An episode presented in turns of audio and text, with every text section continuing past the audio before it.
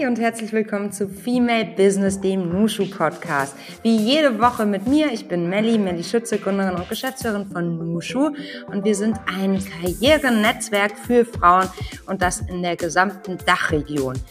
Wir haben in diesem Podcast immer ganz spannende Gäste, Frauen natürlich in allererster Linie zu Gast. Und das ist ein Privileg meines Jobs, das ich sehr, sehr schätze. Diese Woche ist Laura Lewandowski bei mir zu Gast. Sie hat ihre Karriere als Reporterin begonnen und ist nun Gründerin von Smart Chiefs, einer Storytelling-Akademie für Startups und der YouTube-Show Meet Your Mentor.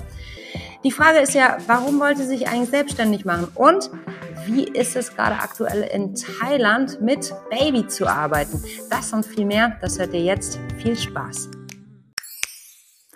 Und hier sind sie wieder, unsere Nushu News aus dem Nushu-Versum. Ja, die Corona-Pandemie, die haben wir so langsam hinter uns gelassen und deshalb starten wir natürlich wieder mit ganz vielen Live-Formaten deutschlandweit und in Österreich durch. Das heißt, wir haben neben unseren digitalen Events auch in den meisten deutschen Großstädten äh, Live-Events, wir nennen es In-Person-Events, wo Team Nushu dann in voller Kraft zusammenkommt. Da wird ganz viel gesprochen, äh, sich ausgetauscht, dann trinkt wir den einen oder anderen an der Bar und ja, wachsen, lachen und vernetzen uns miteinander. Jedes Mal ein großes Fest und auch in dieser Woche haben wir einiges geplant. Wir sind in Frankfurt, Wien und Hamburg am Start, trifft dort die ganzen anderen Nushus und ja, am Freitag geht's dann digital weiter in unserem Nushu Breaky. Das ist unser sehr beliebtes Frühstücksformat. In unserem Nushu Breaky erfahren wir, wie wir die Potenziale von Menschen und Organisationen eigentlich wirklich identifizieren und vor allem auch fördern können. Vor allem, ganz spannende Fragestellung, erfahren wir da, wie wir Hoch- und Spezialbegabte erkennen können. Gerade wenn wir sie vielleicht auch im Team haben oder vielleicht sind wir ja selbst hoch- oder spezialbegabt. Das möchten wir herausfinden am Freitagmorgen in unserem ja, sehr beliebten digitalen Format Nushu Breaky. Liebe Laura, ich freue mich sehr, dass du heute dabei bist. Wie schön, dass wir heute sprechen können. Ich freue mich auch sehr dabei zu sein. Laura, wo erwischen wir dich denn gerade? Tatsächlich mitten in Asien, in Thailand, auf der kleinen Insel Koh Tao, ähm, wo ich jetzt seit ja, ungefähr so zwei Wochen bin, aber insgesamt eigentlich schon seit über zwei Monaten auf Welttour, kann man sagen. Auf Welttour, aber jetzt nicht einfach nur Urlaub, sondern du arbeitest offensichtlich auch von deiner Welttour aus. Ist das richtig? Ja, auf jeden Fall. Also ich hatte Elternzeit ähm, mit unserer kleinen Tochter bis zum 15. Januar. Ähm, dann war sie offiziell vorbei. Und jetzt hat mein Verlobter übernommen. Allerdings ähm, haben wir von vornherein uns immer so ein bisschen aufgeteilt. Also auch während ich offiziell in Elternzeit war, ähm, hat er mich unterstützt, weil natürlich kann man als Selbstständige nicht komplett sein Business ruhen lassen, ähm, auch wenn das in der Theorie immer alles so nett klingt. Und ähm, jetzt vice versa arbeitet er auch nebenbei und ähm, ich supporte. Von daher ist es eigentlich ein kunterbunter Blumenstrauß an ähm, Zeit mit unserer Tochter verbringen, arbeiten und versuchen, alles zusammen zu managen. Nicht immer so einfach. Nee, ist nicht immer so einfach. Wir hatten gestern eine coole Lesung mit äh, Magdalena Rogel zum Thema Mitgefühl im Job. Und äh, da ging es natürlich auch um das äh, Thema Vereinbarkeit. Und sie sagte, und das fand ich äh, super schlau, man muss das Chaos einfach akzeptieren. Und dann fällt einem vieles leichter. Oder was denkst du? 100 Prozent. Also ich glaube, der größte Fehler ist, dass man den Anspruch hat, alles läuft so, wie wenn man alleinstehend ist, ohne Kinder und Dauersingle. Ja, da ist das Leben natürlich wahnsinnig einfach planbar. Ähm, hatte ich auch einige Jahre, fand ich super, aber genau so wird es halt nicht mehr sein. Und ähm, wenn man das Chaos akzeptiert, tut man sich einfach einen wahnsinnig großen Gefallen. Man schraubt die Erwartungen runter und am Ende ist ja Glück oder die Definition von Glück auch immer Erwartungsmanagement und was passiert dann. Und die Differenz dazwischen, je größer die ist, desto unglücklicher ist man. Ja, total. Also das ist ein guter Punkt. Und ja, ich glaube gerade so in deiner, also du hast ja dich viel mit dem Thema Produktivität auch auseinandergesetzt. Und ich schätze, du musst das Thema jetzt auch nochmal komplett neu denken, oder? Ja, absolut. Ähm, vor allem, ich bin ein Freund oder eine Freundin von Routinen und Strukturen, weil in meinem Kopf als, ich sag mal, kreativ schaffender Mensch ist einfach wahnsinnig viel los. Und ich habe halt für mich festgestellt, dass ich mir im Alltag solche Inseln schaffen muss, damit nicht das Chaos im Chaos stattfindet.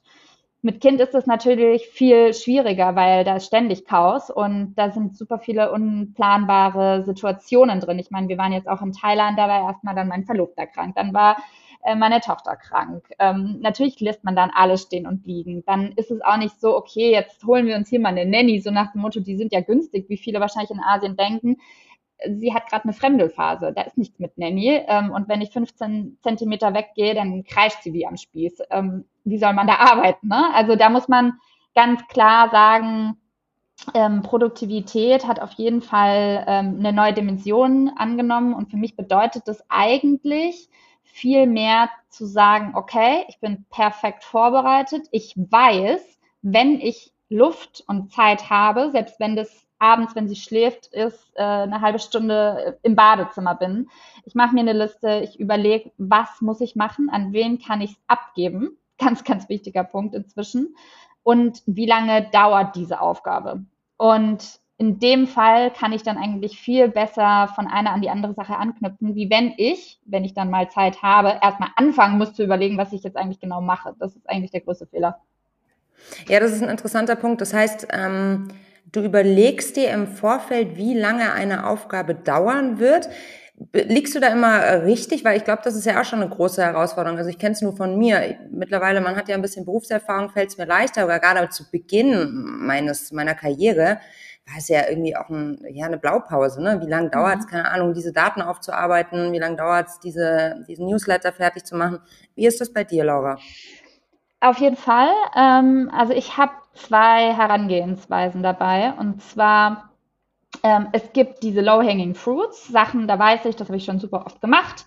Sagen wir mal einen LinkedIn-Post schreiben. Ähm, da gibt es natürlich komplexe und weniger komplexe Themen. Aber ich weiß, dass ich in der Regel nicht länger als 20 Minuten für einen Post bräuchte oder eine halbe Stunde. Aber dann muss der auch wirklich tief sein und ähm, recherchiert. Sonst kann ich den auch in fünf Minuten runterschreiben. Ähm, dann gibt es aber natürlich Bereiche, für die brauche ich viel mehr Zeit. Aktuell bin ich zum Beispiel dabei zu überlegen, wie ich ein Subscription-Modell in mein Newsletter einbaue. Und da muss ich mir natürlich ein Programm dafür überlegen. Also weil ein Abo-Modell erfordert monatliche wiederkehrende Elemente, wie ist da ein Programm aufgesetzt, etc. pp. Das heißt, habe ich noch nie gemacht. Ähm, da hängt Technik dran, da hängt Inhalte dran. Um diesen Prozess so ein bisschen zu vereinfachen, ähm, und mehr Planbarkeit in große, komplexe Aufgaben zu bringen, zerhacke ich das Ding erstmal oder das Projekt in ganz kleine einzelne Schritte und ähm, schau auch hier wieder, was kann ich outsourcen. Und dann sind es natürlich Momente, ähm, da weiß ich, okay, da ist jetzt erstmal Recherche gefragt, aber ich hangel mich dann so in einer Stunde Fokusrecherche zur nächsten, bis ich das Gefühl habe, diese Aufgabe ist abgeschlossen. Und ich glaube, das, das größere Problem wäre, glaube ich, zu sagen, okay, ich recherchiere jetzt zu diesem Thema, Ende offen und diese Aufgabe wird so nie erfüllt. Das wäre für mich eigentlich nicht so befriedigend, weil dann habe ich immer so das Gefühl, ähm, ich komme da nie zum Punkt und ich habe meine Zeit verdaddelt.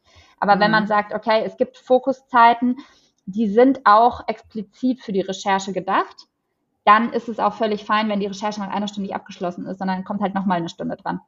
Mhm. Alternativ ähm, hilft es eigentlich auch immer und Fragezeichen, warum hat man das irgendwie nicht vor einem Kind gemacht, ähm, wenn man sich ganz gezielt am Anfang Leute aussucht, die sowas schon mal gemacht haben. Das klingt total mhm. plausibel und logisch, warum, wie gesagt, hat man es nicht immer so gemacht, aber oftmals hat man ja so den Anspruch, okay, muss das jetzt alles selber rausfinden. Aber bei mir ist wirklich der Griff zum Telefonhörer oder zum Handy viel schneller geworden, weil ich weiß, hey, diese Person, die kann mir ganz konkrete Tipps geben, ähm, ich spare mir dadurch wahnsinnig viel Arbeit und ich setze das Ding jetzt erstmal auf, auch wenn es nicht perfekt ist, und werde on the go lernen.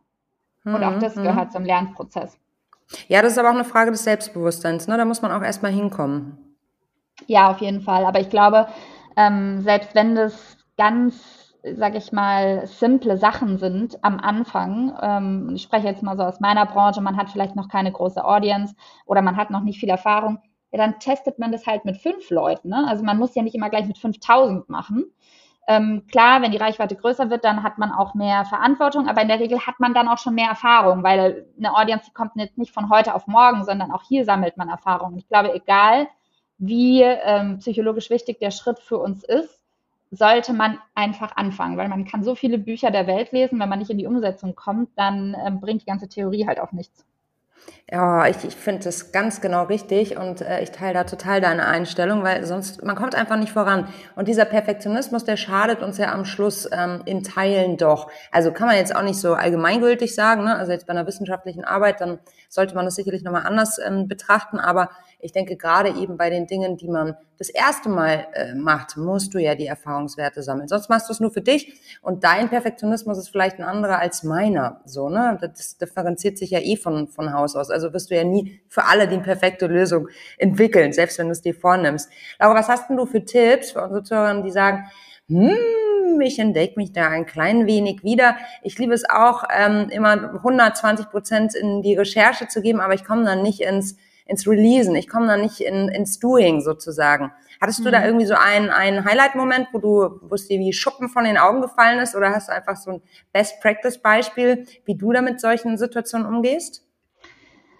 Also ist nicht jedermanns Sache, aber ich glaube, so ein bisschen Druck von außen aufbauen schadet zumindest nicht. Ähm, ich erinnere mich an meinen eigenen Newsletter ich habe irgendwann einfach eine E-Mail geschrieben und ähm, habe den an, ich weiß gar nicht mehr, wie viele Leute den am Anfang hatten. Ähm, ich war dabei. Du warst dabei, das freut mich. Und ich habe auf jeden Fall reingeschrieben, der kommt jetzt jede Woche raus. Mhm. Und ich hatte nichts vorbereitet für keine Woche, außer den Text, den ich zu diesem Zeitpunkt abgeschickt habe. Und der, das war es nur im Impuls oder was? Ja, das war eigentlich eher so ähm, eine kleine Reflexion. Ich habe jetzt super lange darüber nachgedacht, ob ich das machen mhm. soll, aber hey, warum eigentlich nicht? Und ähm, hiermit ist mein Versprechen, ich mache das jetzt ab sofort jede Woche. Und ganz ehrlich, es wäre echt peinlich gewesen, wenn ich schon in Woche zwei versagt hätte. Mhm, und irgendwie mhm. ähm, dadurch, also wahrscheinlich hätte es auch irgendwie keiner gemerkt oder spätestens nach vier Wochen ohne Newsletter hätte wahrscheinlich niemand mehr überhaupt auf der Platte gehabt, dass Laura jemals ein Newsletter schreiben wollte. Aber für mich war das so ein persönliches Commitment, dass ich gesagt habe, hey, es ist jetzt irgendwo in der Öffentlichkeit, es ist draußen und das hat auch einen Grund, dass ich mich in diese Situation selber gebracht habe. Und ich ähm, bin eigentlich auch immer Fan davon zu sagen, jede Situation, in die wir uns unbewusst oder bewusst ähm, bringen, trägt zu einem Lernprozess bei, den wir im Leben eigentlich fordern und wollen. Und deswegen ist es so wahnsinnig wichtig, auch in die Umsetzung zu kommen, weil überall gibt es Hindernisse. Sogar, ich weiß noch ganz genau, selbst als unsere Tochter geboren wurde, ich wusste nicht mal, wie man eine Windel wechselt, ja. Das leichteste der Welt. Jetzt kann ich das sagen, nach einem Jahr. Aber in dem Moment war das für mich, ich hatte Angst, als die Krankenschwester aus dem Zimmer raus ist. Ich dachte so, Gott, was mache ich denn da jetzt genau? Was ist, wenn die schreit? ähm, und und ich glaube, das ist halt eben ähm, ganz wichtig, da rauszugehen und zu sagen, ich mache es jetzt einfach. Und oftmals ähm, ist es auch viel weniger schwer, als man denkt.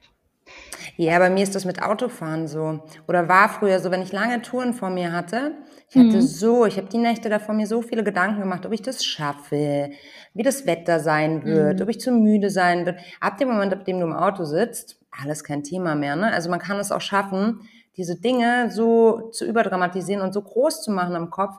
Und gerade nachts erscheinen einem die Gedanken ja noch viel größer, dass man nur noch Hindernisse sieht. Das ist eigentlich verrückt. Absolut, absolut. Ich bin bei dir. Mhm. Und ja, vielleicht auch in der Situation schon an die Frage denken, die du mir gerade gestellt hast. Jeder hat in seinem Leben ja schon mal irgendwie seinen inneren Schweinehund überwunden und sich daran zu erinnern und zu sagen, hey, da hat es doch auch geklappt. Also, why not now? Mhm. Absolut. Du sprichst ja auch gerne über Passion Economy. Magst du uns einmal kurz abholen, was du unter diesem Begriff verstehst? Oh, ich habe so viel über diesen Begriff nachgedacht und ich habe auch echt ein gutes Buch dazu. Ich glaube, das heißt sogar The Passion Economy. Ähm, es geht im Endeffekt, oder um es in meinen eigenen Worten zu sagen und nicht das Buch zu zitieren, es geht im Endeffekt um eine gesellschaftliche Bewegung und ich würde vielleicht mal so sagen, die newest form der Economy. Ähm, dass die Art und Weise, wie wir arbeiten, sich drastisch verändern wird. Wenn wir mal ganz zurückgehen, also hunderte Jahre, damals gab es Fabriken, so, da waren tausende Leute drin gestanden. Sinn der Arbeit gab es gar nicht, sondern du gehst da morgens rein und gehst da abends wieder raus und dann bist du vielleicht ähm, noch in der Lage, ein bisschen Spaß am Leben zu haben. Um eine Fabrik zu errichten, brauchst du wahnsinnig viel Geld. Gut, hatten die wenigsten, deswegen waren die meisten angestellt. Dann sind wir in eine neue Zeitphase gekommen in der Gesellschaft. Und das ist aus meiner Sicht so ein bisschen die Gig-Economy gewesen. Irgendwann kam das Internet, es haben sich Plattformen etabliert, wie beispielsweise Facebook, Airbnb. Die haben gar keine eigenen Produkte, die dienen eigentlich nur als Netzwerk und machen darüber wahnsinnig viel Geld. Ähm, ja, das ist schon leichter ähm, für Menschen, das zu bauen, als jetzt vielleicht eine Fabrik. Das kostet natürlich auch wahnsinnig viel Zeit, viel Geld, viele Ressourcen, aber es ist kein physisches Produkt. Auch hier ähm, hat es, glaube ich, zum Wohlstand beigetragen, aber war doch eigentlich nur für eine sehr elitäre äh, Gesellschaft zugänglich, um damit wirklich reich zu werden. Irgendwann kamen dann die Apps ins Spiel. Okay, plötzlich haben junge Leute aus ihrem Zimmer, sag ich mal, angefangen zu coden, ähm, konnten eine App in den App Store hochladen. Und ja, auch das hat sehr viel Talent erfordert, tut es immer noch, aber es ist noch mal eine Hürde weniger gewesen du brauchst es im Endeffekt nicht, aufs, in Stanford zu studieren und die krassesten Kontakte haben, sondern wenn du smart bist, hast du das Ding selber programmiert. Und jetzt ist es so, dass wir eigentlich all das nicht mehr brauchen. Wir könnten theoretisch, wenn wir den Mut haben, unserer Leidenschaft nachgehen, indem wir Content kreieren. Damit meine ich jetzt nicht die klassischen Influencer, die im Endeffekt ähm, oftmals, ich will gar nicht sagen immer, es hat sich auch gewandelt, aber damals einfach Werbeflächen ähm, waren, beziehungsweise moderne Art der Magazine, überhaupt nicht wertend gemeint, aber ich glaube, die Content Creation, von der ich heute spreche, bedeutet, dass Menschen Wissen teilen und das skalieren können. Und dafür brauchst du noch nicht mal eine App. Das kannst du alles für äh, mit No-Code-Tools selber bauen. Du kannst Masterclasses basteln. Ähm, du kannst ähm, die sozialen Netzwerke für Reichweite bauen, äh, nutzen etc. Und ich glaube, da sind wir dann schon ganz nah am Begriff Passion dran, weil das macht in erster Linie vielen Spaß. Und ich habe ähm, lustigerweise gestern mit ähm, einem Italiener gesprochen. Der war eigentlich, der ist Hotelier und hat so ein Fünf-Sterne-Hotel in Puglia in Italien. Und selbst der, über 60, hat mir erzählt, dass er in der Pandemie angefangen hat, Videos aufzunehmen. Und das ist ja überhaupt nicht seine Branche, aber er hat gemeint, es macht mir einfach Spaß. Und dann hat er die angefangen, auf YouTube hochzuladen. Was ich damit sagen will, Passion Economy ist und diese Entwicklung, die ich soeben beschrieben habe, für mich so die größte Form vielleicht ähm, der Menschheitsgeschichte und irgendwann kommt mit Sicherheit noch eine weitere Stufe, die ich aber noch nicht kenne, ähm, des selbstbestimmten und erfüllten Arbeitens, mit dem man auch noch sehr gut Geld verdienen kann, wenn man das Game versteht. Und einer, der es natürlich sehr gut verstanden hat, ist Mr. Beast. Das ist inzwischen, ich glaube, ist er Milliardär, auf jeden Fall Multi-Multimillionär, ähm, einer der reichsten Menschen der Welt. Ähm, und der hat das einfach nur durch YouTube gemacht. Und deswegen ist dieses Geld, nicht mehr nur den elitären Kreisen vorbehalten, sondern einfach auch Leuten, die Bock auf ihren Job haben und ähm, ja, darin Selbsterfüllung und aber natürlich auch Reichtum finden. Hm. Kannst du uns noch mal ein bisschen was zu diesem Mr. Beast erzählen? Wer ist das? Mr. Beast ist ähm, Content Creator, YouTuber und hat den größten YouTube-Kanal aller Zeiten aufgebaut. Ich bin mir nicht genau sicher, wie viel er hat, aber auf jeden Fall über 100 Millionen. Und dadurch ist einfach eine wahnsinnig ähm, große, ich sag mal, ein großer Business Case entstanden. Also er ist natürlich auch Investor und ähm, hat eigene Produkte auf den Markt gebracht und wahnsinnig viele Kooperationen und äh, kann man eigentlich inzwischen auch schon so Serial Entrepreneur nennen. Ähm, er hat auch witzigerweise VC-Angebote bekommen, die er aber abgelehnt hat, weil er gesagt hat, ich habe tausendmal mehr Geld als ihr, also was will ich mit eurer Kohle? Ähm, das hat ganz verrückte äh, Züge angenommen und seine Inhalte sind eigentlich eher, ich sag mal, Selbstexperimente, ziemlich krasse, dass er irgendwie mit, äh, mit Haien tauchen geht oder von einem Euro pro Tag lebt oder was auch immer. Also ein äh, bisschen skurril, bisschen Comedy, bisschen ähm, abgedrehter Content, aber in erster Linie einfach sein Leben. Mhm, mhm. Mir fällt da sofort die große Frage ein, muss alles, was einem Spaß macht, auch direkt ähm, kapitalisiert werden? Nee, müssen natürlich nicht, aber die andere Frage wäre ja, sollten wir was machen, was uns nicht Spaß macht und damit lieber Geld verdienen? Hm, das ist ein valider Punkt. Und wie, beein oder wie beurteilst du diese extreme Abhängigkeit von den einzelnen Tools? Also du baust zwar dein eigenes Business aus, aber gleichzeitig, jetzt lass uns bei, bei Mr. Beast bleiben, ähm, gleichzeitig ist er ja maßgeblich gerade am Anfang abhängig von äh, Google beziehungsweise YouTube. Mhm. Ist ja schon, also du hast nicht deine eigenen, deinen eigenen Channel. Wie denkst du darüber? Ja, das war zum Beispiel ein Grund, warum ich ein Newsletter gestartet habe, mhm. weil, wie du sagst, ähm, du baust deine Reputation auf ausgeliehenem Land, also borrowed land äh, quasi auf. Und wenn morgen die Plattform dicht macht, bist du weg vom Fenster. Das ist natürlich ein Druck, der auf Creatoren lastet, weil die sich ähm, genau das Gleiche denken. Oh wow, Meta, die Zahlen gehen jetzt richtig nach unten. Was passiert vielleicht in der Zukunft irgendwann mal mit Instagram und Facebook? Ich glaube, da sind wir noch ganz weit weg von, aber man weiß es einfach nicht. Es kann alles passieren. Ähm, bei dem Newsletter hingegen bin ich eigentlich viel mehr in Kontakt und ähm, ich sag mal, in Berührung mit meiner Audience. Ähm, das finde ich persönlich total spannend und es ist auch, wenn du es so willst, viel mehr wert. Also wenn man 5000 Subscriber für seinen Newsletter hat, ist es eigentlich äquivalent vielleicht mit 50 bis 100.000 auf Instagram. Warum? Wenn dein Content wirklich gut ist und die Leute das lesen, dann hast du eine Community. Und Communities aus meiner Sicht sind in dieser Zeit das wahre Gold. Ich glaube, keine Firma, egal was sie verkauft, ähm, sollte ohne Community-Gedanken ähm, mehr etwas aufbauen. Es gibt natürlich äh, Konzepte, die funktionieren schon super lange so und die haben sich auch so etabliert, aber die Frage ist immer, was kommt als nächstes? Und selbst wenn ich, ähm, weiß ich nicht, Schrauben und einen Hammer verkaufe, kann ich eine Handwerker-Community dahinter bauen.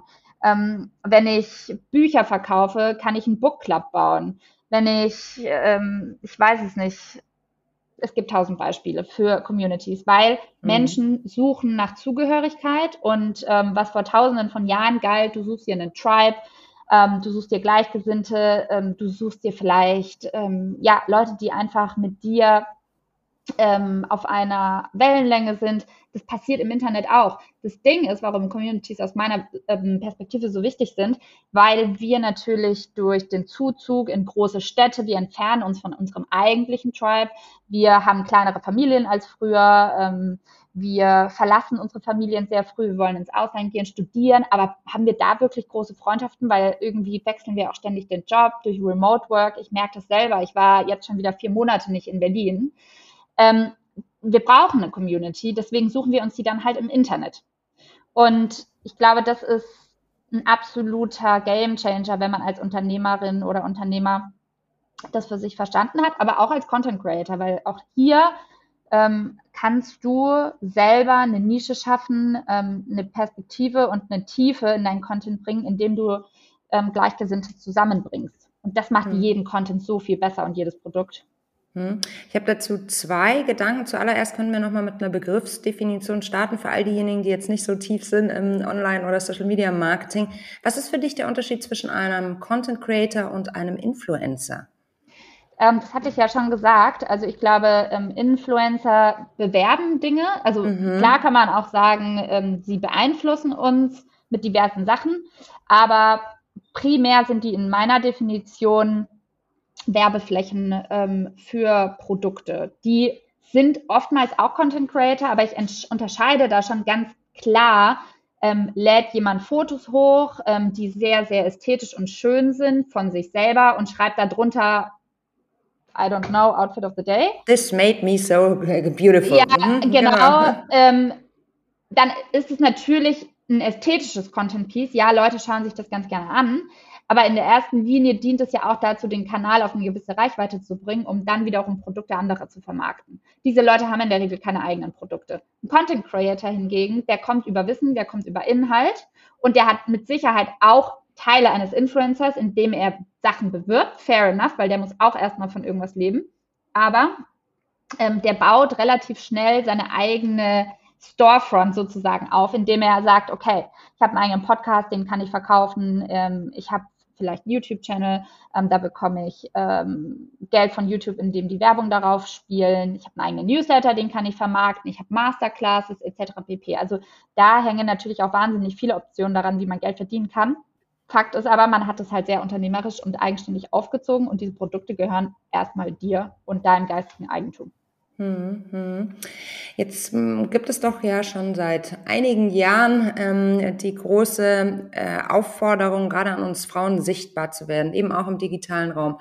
Es liegt einerseits daran, dass unsere Inhalte tatsächlich einfach ja nicht so, ähm, also dass es nicht so viele weibliche oder von Frauen verfasste Beiträge gibt in den sozialen Medien. Es gibt viele Gründe dafür. Auf der anderen Seite ähm, brauchen wir natürlich auch die Audience, um unsere eigenen Themen voranzubringen. Viele scheuen das Rampenlicht ja aber immer noch so ein bisschen. Und gleichzeitig erleben wir, dass da eben auch ganz, ganz viel sehr professionell verfasster Content eben draußen äh, ja kostenfrei zu konsumieren ist. Was hältst du davon, dass diese Aufforderung an alle geht, ne, die beruflich vielleicht auch weiterkommen wollen, eben gerade an uns Frauen, so sichtbar zu sein? Beurteilst du das kritisch oder findest du, das ist genau der richtige Weg? Also jeder sollte erstmal das machen, mit dem er sich wohlfühlt. Und einfach auf Teufel komm raus, etwas zu machen, ist so dämlich, wie wenn dir jemand sagt, du musst BWL studieren und du hast Wirtschaft. Also das finde ich aus meiner Sicht ähm, blöd. Aber ich differenziere da auch, ähm, ist es eigentlich, ja, ich würde gerne, aber ich habe Angst oder, boah, ist halt einfach überhaupt nicht mein Ding. Das sind zwei unterschiedliche Sachen. Weil wenn die Dafür Antwort muss es dann auch ausprobiert haben, oder Laura? Da sind wir wieder beim Thema ich, von davor. Mhm. Ja, ja, wobei es gibt ja ganz, ganz viele, die haben es noch gar nicht ausprobiert. Genau, meine ich ja. sich aber vorstellen, ne? Ähm, aber es gibt auch welche, die sagen, es ist halt nicht mein Ding. Also, ne, die, und die wissen das und die ähm, finden natürlich vielleicht auch Content Production an sich nicht toll. Ähm, ich habe schon auch oftmals ähm, ja gemerkt, dass manche Leute einfach auch nicht so gerne schreiben oder auch in die Kamera sprechen. Dann ist natürlich Content Produktion in einem gewissen Maße schwierig. Natürlich kannst du dir auch einen Ghostwriter holen, also eine Person, die für dich Sachen schreibt. Aber die Frage ist eigentlich immer, wofür und nicht nur warum. Und wofür impliziert, das Wort impliziert für mich ein Ziel. Also wohin wollen wir damit? Was ist denn die Intention dahinter?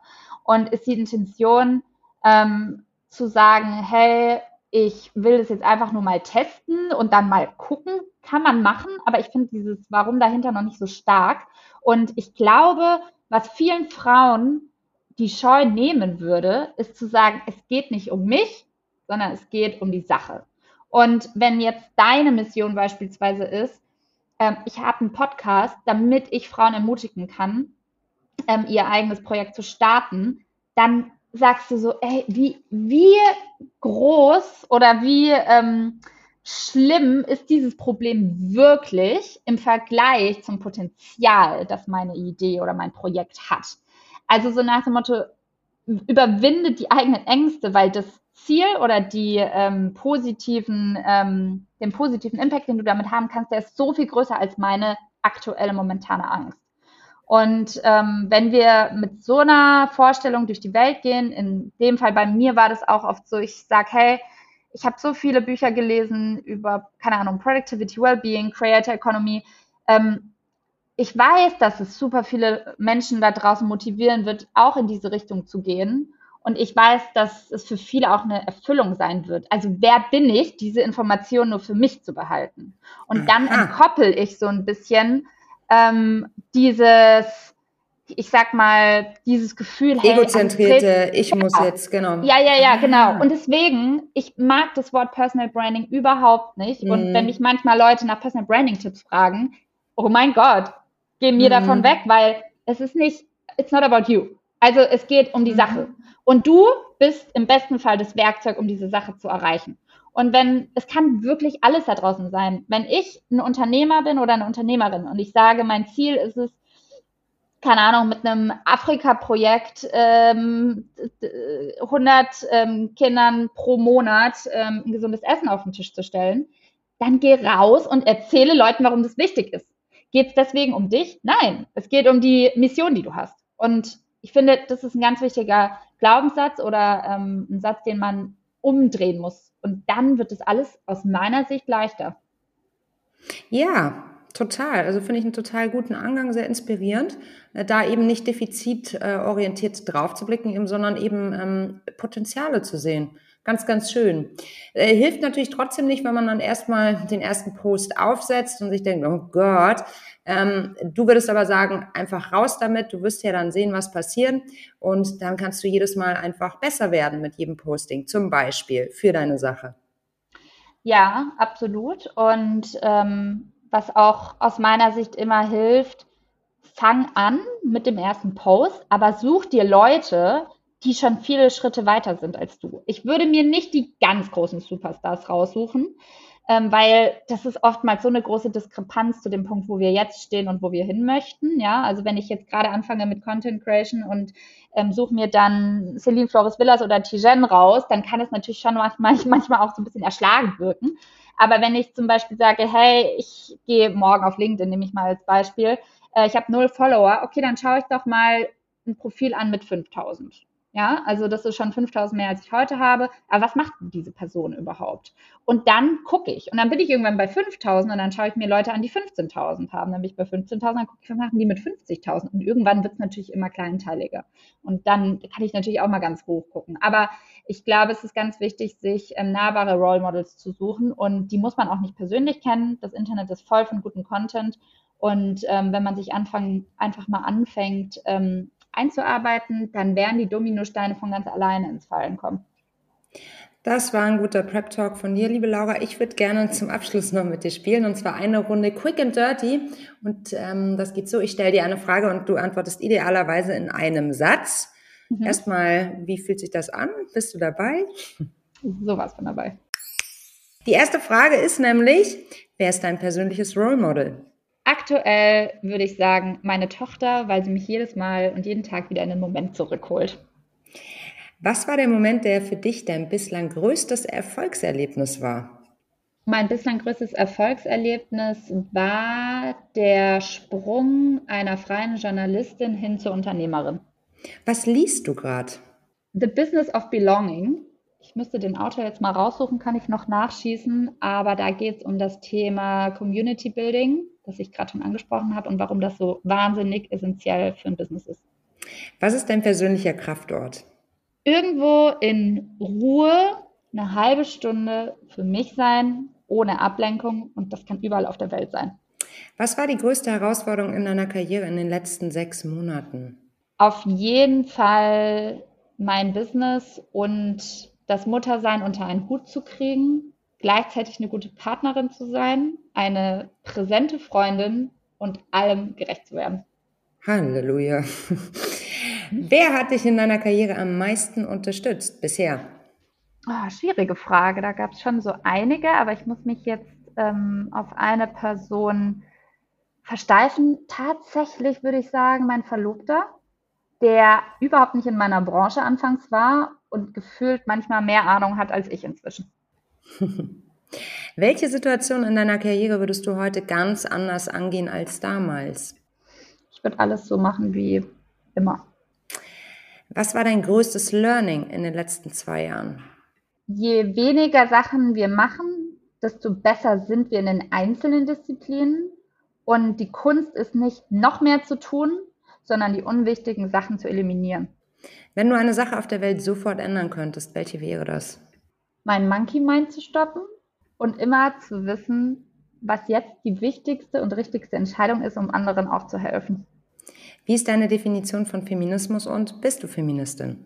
Ich bin so viel mehr Feministin, als ich immer dachte.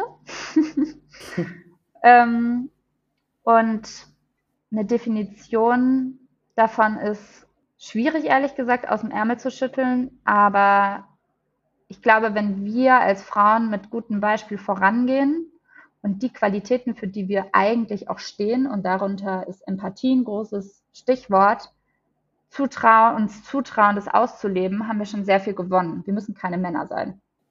Liebe Laura, das war richtig viel Power aus der thailändischen oder unter der thailändischen Sonde heraus, die auch hier in Deutschland ankommt. Vielen Dank für deine Zeit und dass du ja bei uns zu Gast warst. Vielen, vielen Dank. Melly hat mir sehr viel Spaß gemacht.